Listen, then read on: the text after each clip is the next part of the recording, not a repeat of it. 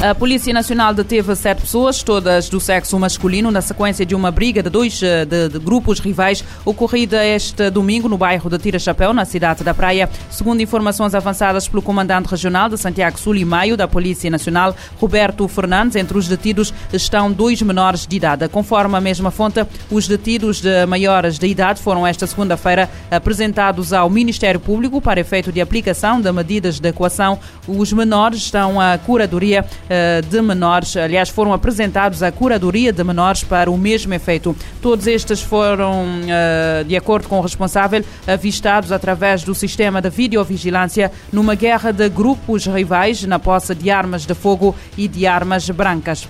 A polícia alemã anunciou ter desmantelado uma rede organizada internacionalmente, aliás, uma rede organizada internacional dedicada a crimes cibernéticos que chantageou várias empresas e instituições durante anos. A operação, realizada em parceria com a Agência da União Europeia para a Cooperação Policial, com a Polícia Federal dos Estados Unidos e com as autoridades da Ucrânia, conseguiu identificar 11 pessoas ligadas a um grupo que levava a cabo estes crimes desde pelo menos 2010. Entre as vítimas mais conhecidas conta-se o Hospital universitário da Düsseldorf, eh, que em 2020 teve os computadores infectados. Esta operação do grupo organizado provocou a morte de uma mulher que precisava de tratamento urgente, mas teve de ser levada para outra cidade para receber cuidados.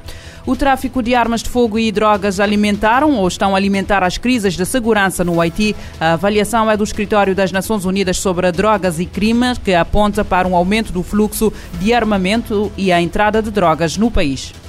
Armas de fogo e munições cada vez mais sofisticadas e de alto calibre estão sendo traficadas para o Haiti. O aumento desse fluxo consta em uma nova avaliação divulgada pelo Escritório das Nações Unidas sobre drogas e crime. O país caribenho enfrenta uma crise sem precedentes, com violência de gangues atingindo os maiores níveis em décadas. A análise revela um aumento recente nas apreensões de armas de fogo, sugerindo um crescimento desse tipo de tráfico. Além disso, de acordo com o um estudo, o Haiti continua sendo um país de transbordo de drogas, principalmente cocaína e maconha, que entram por barco ou avião em portos públicos, privados e informais, assim como em pistas clandestinas. O Haiti sofre com fronteiras vulneráveis. São 1.771 quilômetros de costa e uma fronteira terrestre de 392 quilômetros com a República Dominicana. A situação desafia as capacidades da Polícia Nacional, que tem poucos recursos, a alfândega, além das patrulhas de fronteira e guarda costeira, que são alvos de gangues. Homicídios, sequestros e deslocamentos estão aumentando no país que sofre a pior emergência humanitária de direitos humanos em décadas. De acordo com o relatório do secretário-geral, a violência das gangues está agravando um severo surto de cólera, aumentando a insegurança alimentar deslocando milhares de pessoas e mantendo as crianças fora da escola. Da ONU News em Nova York, Ana Paula Loureiro.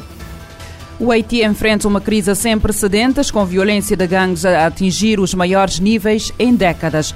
Pelo menos 12 profissionais eh, dos mídia foram mortos no desempenho das suas funções durante o ano passado e no contexto da invasão russa da Ucrânia. A informação é avançada pelo Conselho da Europa num relatório divulgado hoje, segundo o documento intitulado A Guerra na Europa e a Luta pelo Direito de Informar. Também foram registrados no mesmo período 21 jornalistas feridos enquanto trabalhavam. A análise realizada pelas organizações parceiras da plataforma do Conselho da Europa para a promoção, proteção do jornalismo e segurança dos jornalistas refere que a guerra na Ucrânia tem decorrido num contexto de degradação continuada da liberdade de imprensa em toda a Europa e alerta para um aumento significativo do número de jornalistas detidos. Durante o ano de 2022, a plataforma publicou 289 alertas sobre graves ameaças ou ataques à liberdade de imprensa em 37 estados, denunciando casos de jornalistas assassinados, presos, agredidos ameaçados e submetidos a campanhas de difamação. Este número inclui alertas relativos à Rússia, já que as organizações parceiras decidiram continuar a monitorizar o estado da liberdade de imprensa e os ataques contra jornalistas naquele país, mesmo depois da sua expulsão do Conselho da Europa em março do ano passado, de acordo com o relatório publicado hoje. Oito pessoas foram mortas e duas ficaram feridas num ataque realizado por homens armados no centro do Iraque, onde têm ocorrido vários atentados violentos nas últimas semanas. Segundo a agência de notícias iraquiana, o mais recente incidente ocorreu na segunda-feira no distrito de Mutdadiva, na província de Ala, no norte de Bagdade, no qual oito civis foram mortos e dois ficaram feridos num ato criminoso. Ainda não divulgou detalhes do incidente, mas o ex-líder do Conselho Municipal uh, da região disse à agência de notícias F que um engenho explosivo detonou quando um veículo que viajava uh, dos líderes da principal tribo da região passou pelo local do ataque. A explosão foi seguida de tiros, causando a morte de oito pessoas. O ex-líder do Conselho Municipal não descartou a possibilidade de o ataque estar relacionado com conflitos entre tribos da região, embora tenha apontado que os órgãos da segurança abriram uma investigação por suspeita de os terroristas do Estado Islâmico poderem estar a aproveitar-se das diferenças tribais para causar o caos e uma escalada da violência naquela região. Recorda-se que o EI foi derrotado na região em 2017 depois de ter controlado grande parte do Iraque desde 2014, mas elementos jihadistas ainda permanecem no país. As fortes inundações devido às chuvas sazonais e ciclones tropicais aumentam o risco da propagação da cólera no continente africano. O alerta é da OMS, que aponta que a realidade está a ameaçar os esforços de controle dos surtos na África Austral.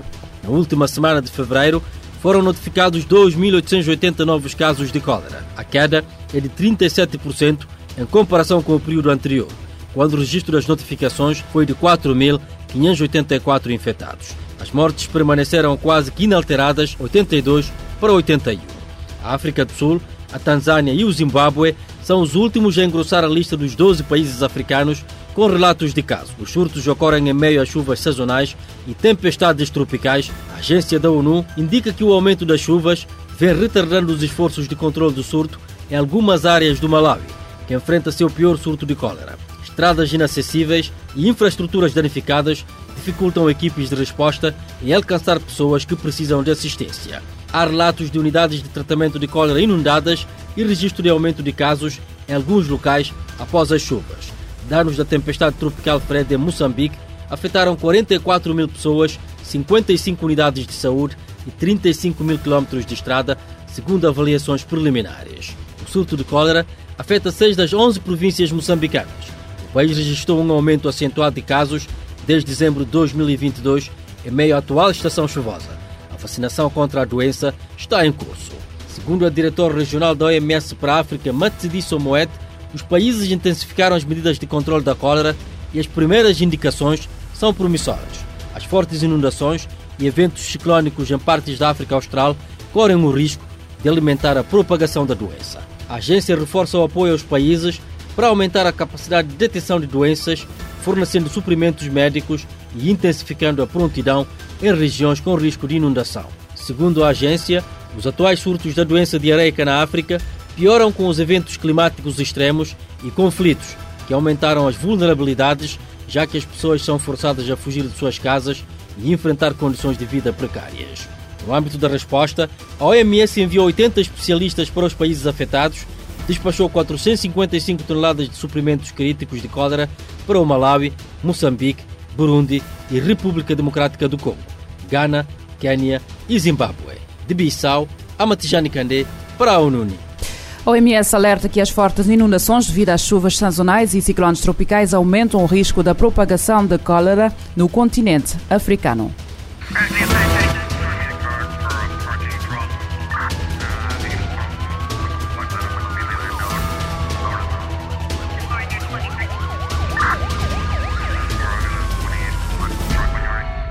Este programa está disponível em formato podcast no Spotify e em radiomorabeza.cv. SOS, a atualidade numa outra perspectiva. Emergência, polícia, justiça, investigação criminal, as grandes apreensões e as maiores investigações. O mundo como ele é. SOS, de segunda a sexta, às nove da manhã e às sete da tarde. SOS, na Morabeza.